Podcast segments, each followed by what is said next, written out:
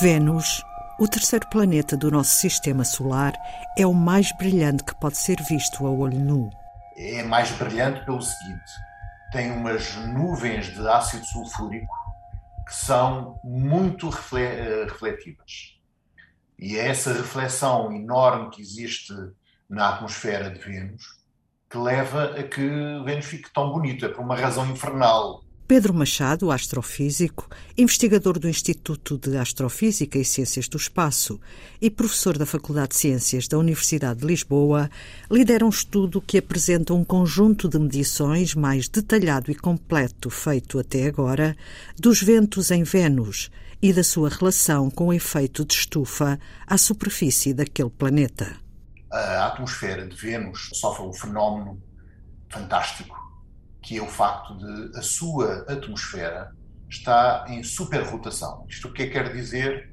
Quer dizer, no caso de Vênus, que a atmosfera roda cerca de 60 vezes mais rápido que o globo sólido. E o que nós não sabíamos até agora é qual é o mecanismo, qual é o gatilho que. Uh, Para isto acontecer, sim. Exatamente, que provoca a ignição deste fenómeno de superrotação e mais, o que é que o mantém ao longo do tempo nós já, já tínhamos estudos prévios em que nós contribuímos para uh, mostrar que há um vento meridional, uma espécie de célula Dudley, que transporta energia e momento das latitudes mais baixas, e que estão mais aquecidas, vamos dizer assim, até às latitudes médias. Uh, um pouco como existe na Terra, mas em Vênus só há uma célula em cada um dos hemisférios. Mas este estudo, concretamente, o que nós procuramos foi tentar ver a evidência científica de as camadas mais baixas da atmosfera, onde a temperatura é elevadíssima, só para terem uma ideia, a temperatura à superfície em Vênus é de 460 graus Celsius, derrete o chumbo. E o que nós queríamos provar é como é que esta atmosfera tão aquecida perto do Sol pode nós chamamos o vento vertical, o componente vertical do vento, ou seja, como é que pode ascender e transportar essa energia e o momento para a camada das nuvens, para o topo da camada das nuvens, de forma a acelerar os ventos e para provocar ou, ou manter esta tal superrotação da atmosfera de Vênus. E tivemos então? a grande sorte de mostrar isso de uma forma cabal. Estas evidências foram apuradas com um plano de observações coordenadas. A partir do espaço, mas também a partir de grandes telescópios na Terra. E então, ah, nós tivemos, uma parte de nós, eu incluído, estive a fazer observações com o telescópio Galileu, em La Palma, ah, com uma câmara de infravermelho, para estudar o lado noturno de Vênus. Porque o que é que acontece? Como a energia do tal solo muito aquecido em Vênus a ascender faz com que, ao passar pelas nuvens, que têm variações de densidade, cria padrões, padrões geométricos e padrões de claro-escuro na, nas nuvens, na camada das nuvens de, de Vênus no lado noturno. E nós desenvolvemos um método e aprimoramos esse método para podermos ter uma navegação das imagens que nós uh, estávamos a obter de altíssima resolução. O que é que nós fizemos? Nós, como também temos experiência em estudar uh, imagens uh, que vêm das sondas espaciais, e as imagens das sondas espaciais têm uma navegação de altíssima resolução, que se chama o processo SPICE, que foi desenvolvido pela NASA e pela Agência Espacial Europeia, e o que nós fizemos foi aplicar o mesmo sistema de navegação. Basicamente, quando eu digo navegação, é atribuir com altíssima resolução a cada um dos pixels, a cada um dos pontos da imagem, uma, uma georreferenciação de altíssima precisão, ou seja, uma latitude e uma longitude atribuída de altíssima resolução.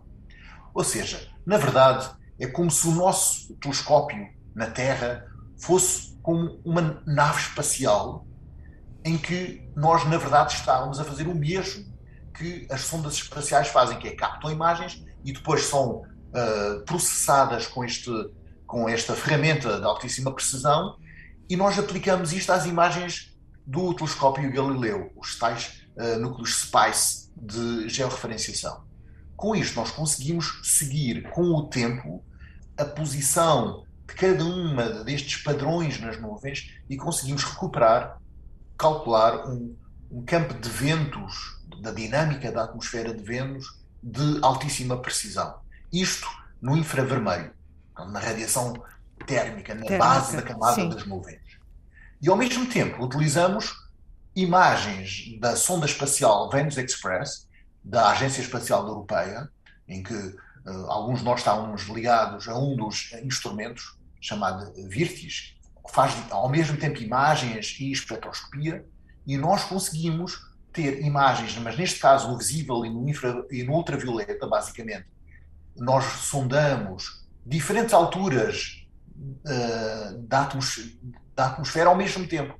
Portanto, usando dados da sonda espacial no topo da camada das nuvens e, ao mesmo tempo, a partir da Terra, com o grande telescópio, na base da camada das nuvens. E conseguimos ver, como as observações foram coordenadas, Sim. nós conseguimos estudar que haveria eh, uma componente vertical do vento, porque os ventos são diferentes, altitudes diferentes, e como tínhamos estas medições coordenadas, conseguimos produzir um, um, um mapa do vento vertical. E uh, a evidência científica, o resultado importante aqui é que nós mostramos que, na verdade, existe uma transferência de energia e do momento que sobe ao longo da atmosfera e que por isso vai conseguir acelerar, acelerar os ventos. Até, exato, até velocidades incríveis de cerca de 360 km por hora no topo da camada das nuvens. O conhecimento sobre como é que é transportada a energia das camadas mais baixas e quentes de Vênus para o topo das nuvens, levando à aceleração dos ventos, pode nos ajudar a perceber o que pode acontecer aqui na Terra, cuja atmosfera também já tem níveis preocupantes de dióxido de carbono? E de que maneira?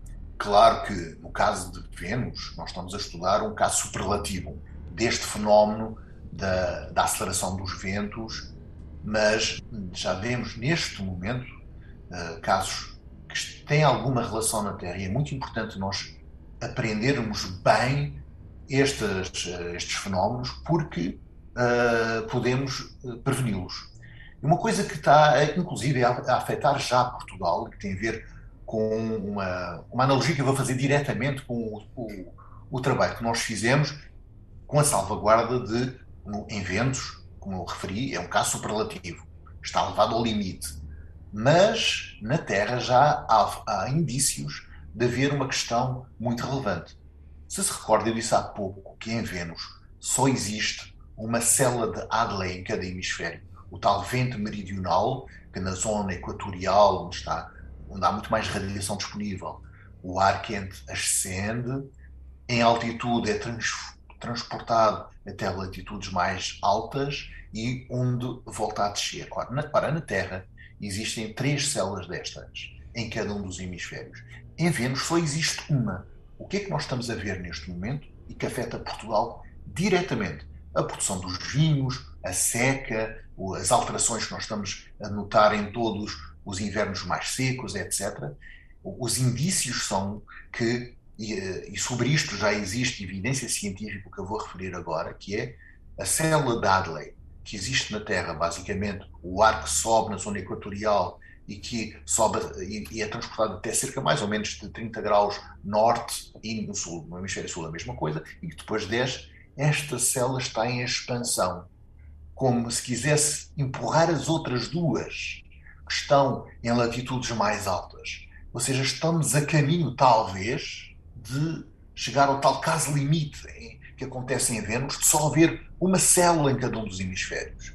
Ou seja, o ar quente e seco que desce já está a descer em latitudes mais altas. Basicamente, o que estava a acontecer no norte de Marrocos, em Marrocos, começa devagarinho a expandir-se e já há indícios que pode chegar, pode acontecer o mesmo em Portugal, principalmente no sul de Portugal. Ou seja, podemos ficar com um clima semelhante ao norte de Marrocos dentro de algum tempo em Portugal. Isto já está a afetar, os indícios vão neste sentido. Este estudo, conduzido por Pedro Machado, já saiu na revista Atmosfera, mas o astrofísico vai continuar a investigar Vênus. Antena 2 Ciência regressa na próxima segunda-feira. Tenha uma boa semana.